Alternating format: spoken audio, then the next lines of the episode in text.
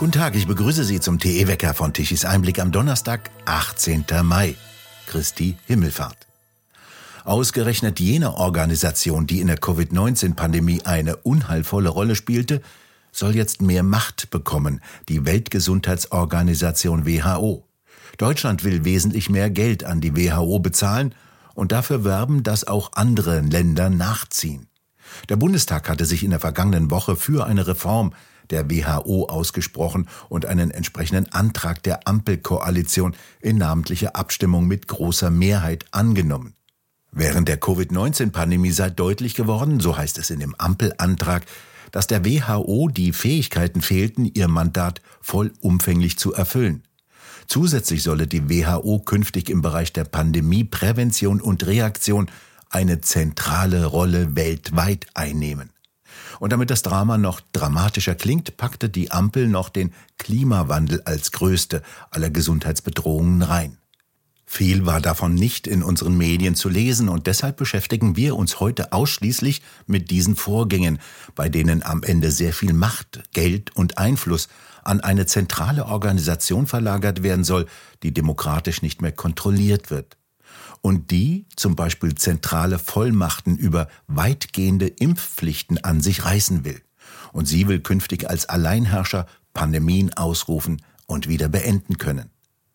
In den kommenden Tagen fliegen aus aller Welt Abgesandte nach Genf, denn dort beginnt ab Sonntag die 76. Versammlung der Weltgesundheitsorganisation WHO. Die WHO hat die Gesundheit der Menschen in der Welt im Blick. Frage an den Buchautor und Blogger Norbert Hering. Das ist ja zunächst einmal nichts Schlechtes.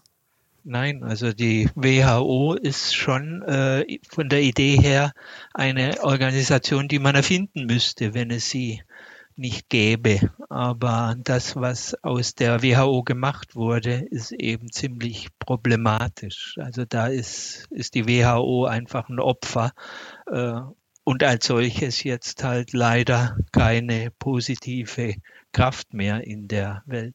Was hat sich denn geändert? Warum ist sie denn problematisch geworden? Ja, kurz gefasst, sie ist extrem abhängig geworden von zweckgebundenen Zuschüssen von großen Konzernen aus dem Gesundheitsbereich im weiteren Sinne. Das ist IT und natürlich vor allem Pharma äh, und dann auch noch von zweckgebundenen Zuschüssen von Regierungen. Aber vor allem die, die Konzerne sind natürlich problematisch, weil äh, Konzerne und ihre Stiftungen, also die Gates Stiftung zum Beispiel, gehört zu den größten Geldgebern äh, der WHO, die spielt in der gleichen Liga wie die US-Regierung und die deutsche Regierung. Also die wechseln sich manchmal ab in der Reihenfolge. Das sind so die drei äh, größten Zahler. 80 Prozent der Beiträge an die WHO oder des Budgets der WHO sind inzwischen freiwillige Beiträge, in der Regel zweckgebunden.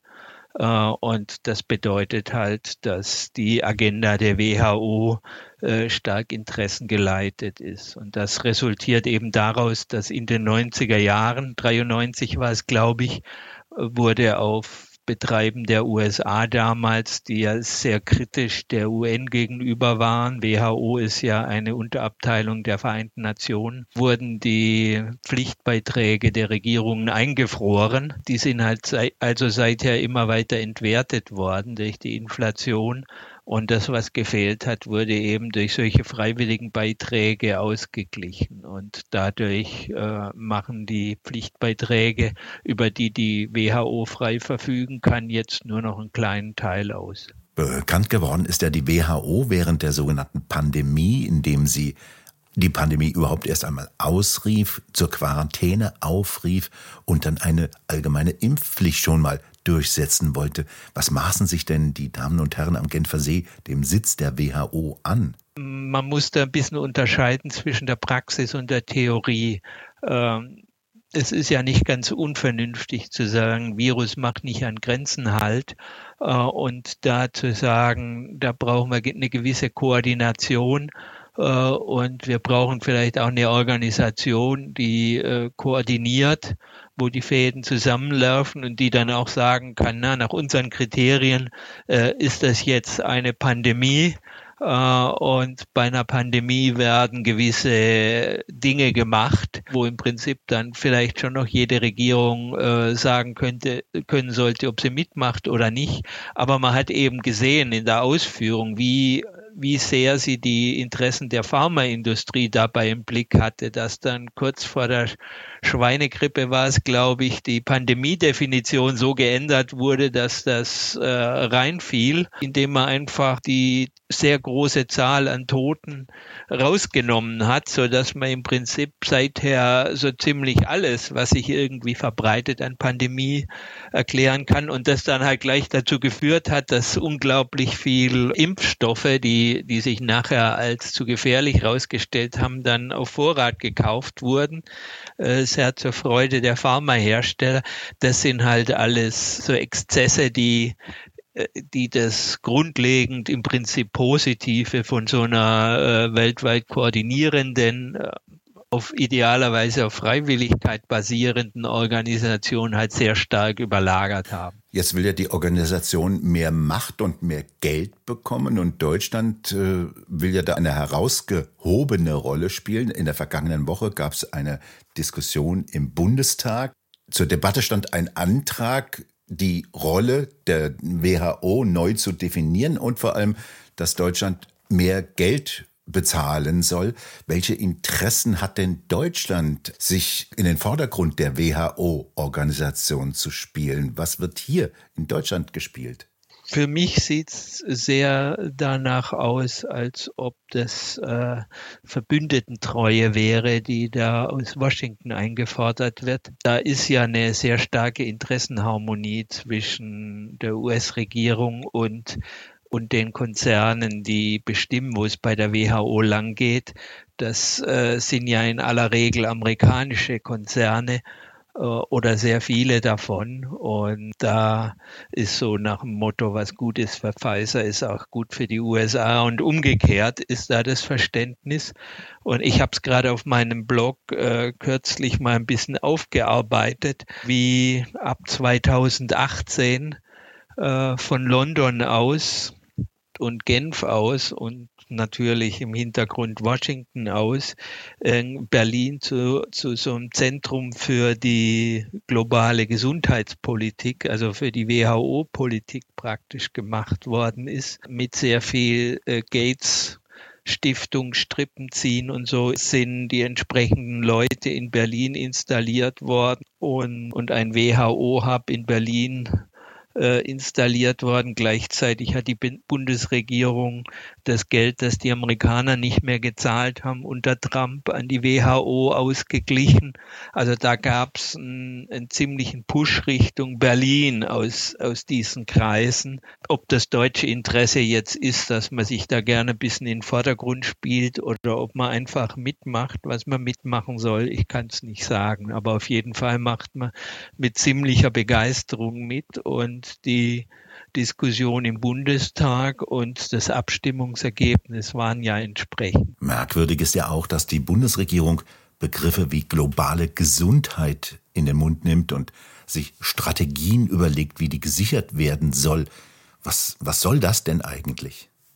Ja, das war in diesem Zuge ganz sonderbar. Da hat die CDU, äh, die Unionsfraktion im Bundestag, hat dann äh, zu der Zeit eine riesige Konferenz veranstaltet über globale Gesundheit und schon mal für Impfpflicht getrommelt und so. Ich glaube, das war 2018. Da ist gerade dieses globale Gesundheitsthema, das da aus London, Streckstrich Genf und Washington ja nach Berlin gebracht wurde, äh, ist da ganz groß gemacht worden. Ja, also das äh, ist, macht schon den Eindruck, als ob sich das nicht Berlin ausgedacht hat, sondern dass als Berlin irgendwie dafür auserkoren wurde. Erschreckend war ja auch eine neuartige Impfmethode mit diesen mRNA-Stoffen einzuführen, ohne hinreichende wissenschaftliche Grundlage, ohne das Gefährdungspotenzial ausreichend untersucht zu haben. Welches Verantwortungsbewusstsein haben denn WHO und auch die dahinterstehenden Pharmafirmen? Ja, das, äh, ich meine, da muss man auch wieder von Sprüchen und Praxis unterscheiden. Ne? Wenn die Pandemie so schlimm gewesen wäre, wie sie gemacht wurde und die Impfstoffe so vielversprechend und gut, wie sie propagiert wurden, äh, dann wäre das ja durchaus eine Überlegung wert zu sagen, wir äh, machen da alles ein bisschen schneller, bevor alle krank werden und sterben ne, und gehen da auch gewisse Risiken ein.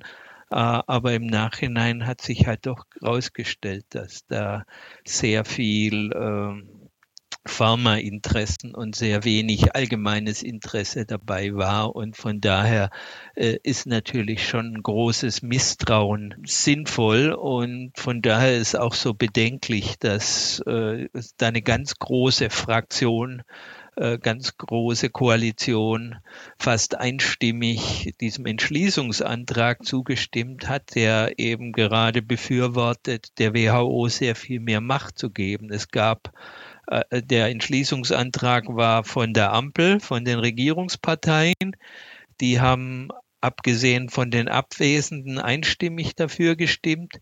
Bei der CDU gab es eine Nein-Stimme, sonst Ja-Stimmen. Bei der Linken gab es Enthaltungen und die einzigen, die dagegen waren, war die AfD-Fraktion bei den Erfahrungen mit der Pandemie und wie viel da schiefgehen kann oder mit der Pandemiepolitik und wie viel da schief gegangen ist, äh, was ja doch der ein, auch der ein oder andere Parlamentarier von der Union oder der SPD oder der FDP auch sehen müsste, ist es schon beängstigend, diese Einstimmigkeit. Und eigentlich ist es doch eigentlich ein Armutszeichen. Oder wie sehen Sie das? Es ist doch ein Armutszeichen für eine Weltgesundheitsorganisation mit einem auch wissenschaftlichen, medizinischen Anspruch, dass da keine freie Diskussion stattfindet. Wie sinnvoll ist der neue Impfstoff? Was sind denn das für Gedanken, die dahinter stehen? Das ist ja völlig wieder jede moderne Medizin also ist totalitär antidemokratisch. Das Gedankengut dahinter, so wir sind das Wahrheitsministerium, ist ja absolut nicht auf die WHO beschränkt. Den Weg gehen die Regierungen ja auch, aber das ist auch genau das, was noch ausgebaut werden soll. Also in dem WHO-Pandemievertrag, der, der im Moment verhandelt wird, der eine der, der zwei Reformen, die der WHO mehr Macht geben sollen. Äh, da ist die Rede von Infodemien, die über geeignete Kanäle, einschließlich der sozialen Medien, gemanagt werden sollen.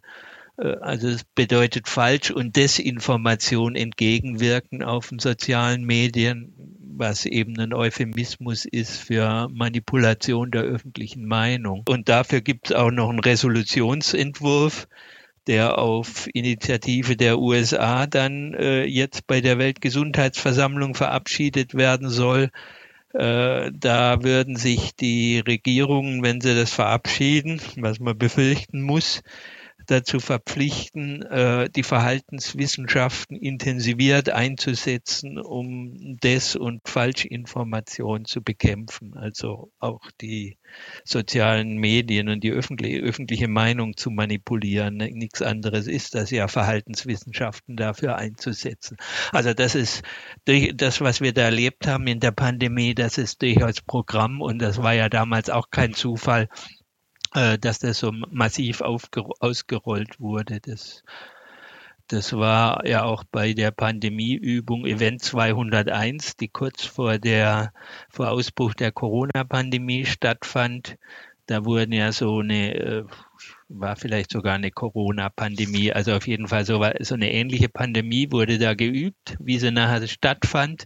Und eine der Hauptlehren war oder der Hauptempfehlungen war die, die massive Beeinflussung der öffentlichen Meinung und alle, alle anderen Meinungen außer der offiziellen dazu, was jetzt zu machen ist, einfach an die Seite zu drücken und zu übertönen. Das, das war so das Programm und genau das hat ja stattgefunden. Und das soll jetzt noch intensiviert werden, ganz explizit. Also das ist äh, irgendwie schon gruselig, mit welchem Selbstvertrauen die daran gehen, dass sie das so machen können. Parallel wird ja eine neue, über eine neue Verfassung, über eine neue Charta der WHO verhandelt, die im kommenden Jahr dann vorgelegt und möglicherweise dann auch verabschiedet werden soll. Und da stehen solche Sachen drin, dass Falschmeldungen über Impfstoffe und ihre Wirksamkeit auch mit Freiheitsstrafen von zwei bis acht Jahren geahndet werden sollen. Es sollen Kontrollkommissionen entstehen, die überprüfen sollen, ob einzelne Weisungen der WHO an die Länder auch umgesetzt werden und es sollen dazu auch Sanktionen verhängt werden können. Was sind denn das für Aussichten? Also das mit den Kontrollen über die Umsetzung der Empfehlungen, das klingt nach der Form der internationalen Gesundheitsvorschriften oder nach der englischen Abkürzung IHR. Da ist es mit drin. Die IHR gibt es jetzt schon, diese Gesundheitsvorschriften. Das sind bindende Vorschriften, anders als äh, solche Verträge. Ähm, nach, der Reform, nach den Reformvorschlägen, die also die radikalsten von den USA kommen, äh, sollte es nicht, nicht bindend, was bisher bei den Empfehlungen der WHO steht, äh, gestrichen werden.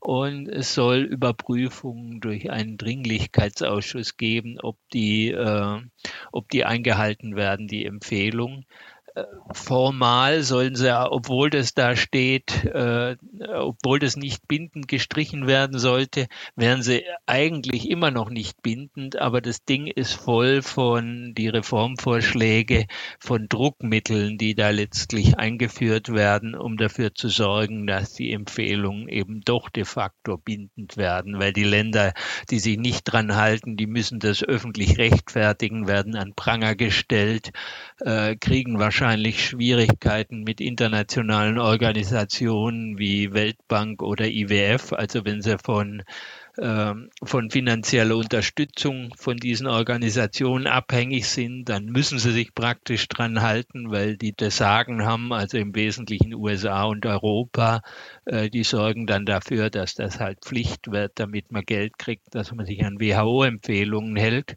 Das hat der IWF sogar während der Pandemie einfach so schon gemacht, äh, dass den Ländern aufgetragen wurde, Lockdowns zu machen, sonst gibt es kein Geld.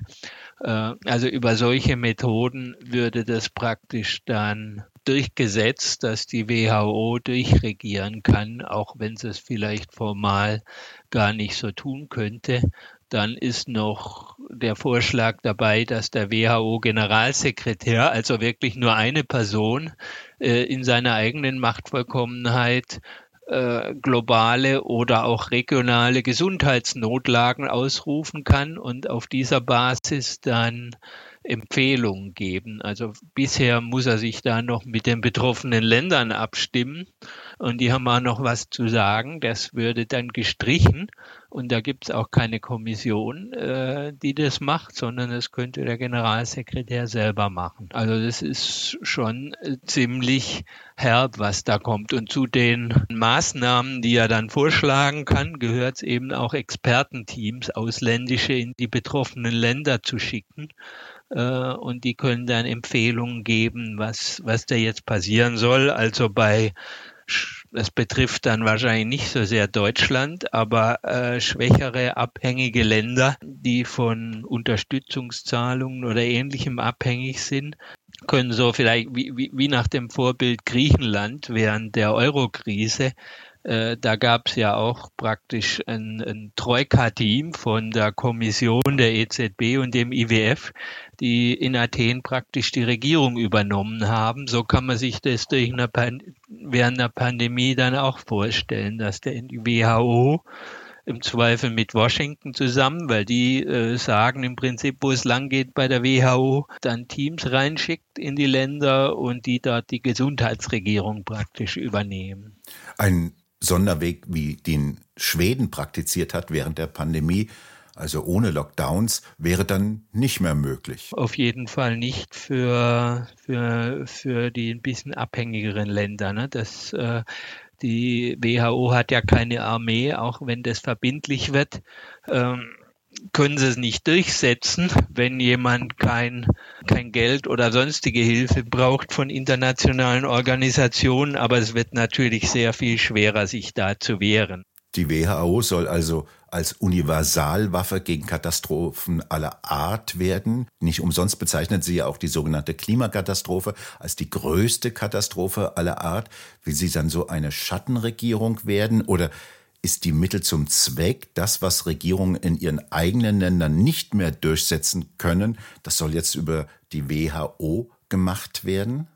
kann schon ein bisschen sein. Also die, die Klimageschichte ist tatsächlich interessant, weil der Anwendungsbereich der internationalen Gesundheitsvorschriften, der soll massiv auf, ausgedehnt werden, indem äh, er sich bezieht auf alle Risiken, die sich auf die öffentliche Gesundheit auswirken können. Also bisher sind es alle Risiken für die öffentliche Gesundheit, äh, künftig sollen sein alle Risiken, die sich auf die öffentliche Gesundheit auswirken können. Da denkt man ja bei dem, wie so geredet wird, natürlich zuerst an den Klimawandel. Das heißt, so eine WHO, die, die mehr Machtbefugnisse kriegt, die kann diese auch einsetzen für alles, was sich irgendwie als Maßnahme zur Anpassung an den Klimawandel oder zur Verhinderung oder Abbremsen von Klimawandel äh, deklarieren lässt. Äh, gibt natürlich eine sehr intransparente Machtstruktur dann, wenn, äh,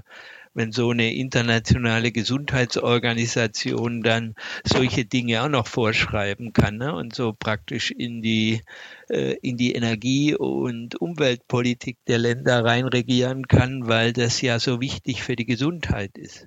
Lassen Sie uns jetzt zum Schluss noch auf äh, die Petitionen kommen. Es gibt ja einige Aufrufe, Petitionen zu unterschreiben, die die Bundesrepublik auffordern, nicht diese Verträge zu unterschreiben. Es gibt auf jeden Fall einen offenen Brief an den Bundeskanzler, der seit einem Monat etwa online ist und um, momentan so um die 365.000 um, Unterschriften hat. Also das sind schon sehr viele. Es geht darum, die WHO-Diktatur im Prinzip zu verhindern, die nicht demokratische Machtübernahme im Gesundheitsbereich durch die WHO, die Abgabe von nationalen Kompetenzen an eine nicht demokratisch kontrollierte internationale Organisation soll verhindert werden. Dazu wird der Bundeskanzler Bundeskanzler aufgerufen.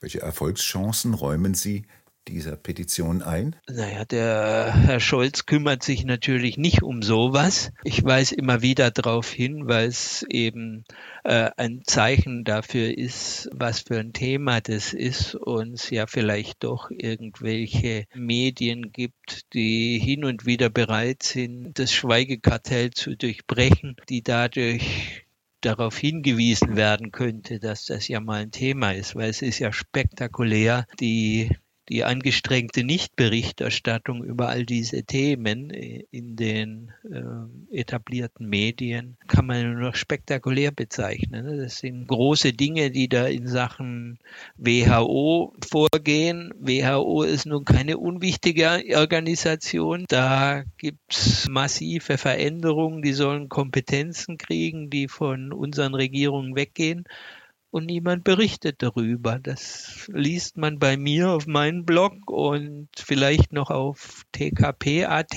und vielleicht habe ich jetzt jemand vergessen, aber das ist es weitgehend. Ne? Das ist, ist ja unglaublich. Vielen Dank. Der Buchautor und Blogger Norbert Hering war das. Herr Hering, haben Sie vielen Dank für das Gespräch. Ich danke Ihnen, dass ich hier sein durfte. Und bei Ihnen bedanken wir uns fürs Zuhören. Schön wäre es, wenn Sie uns weiterempfehlen. Weitere aktuelle Nachrichten lesen Sie regelmäßig auf der Webseite tischiseinblick.de und wir hören uns morgen wieder, wenn Sie mögen.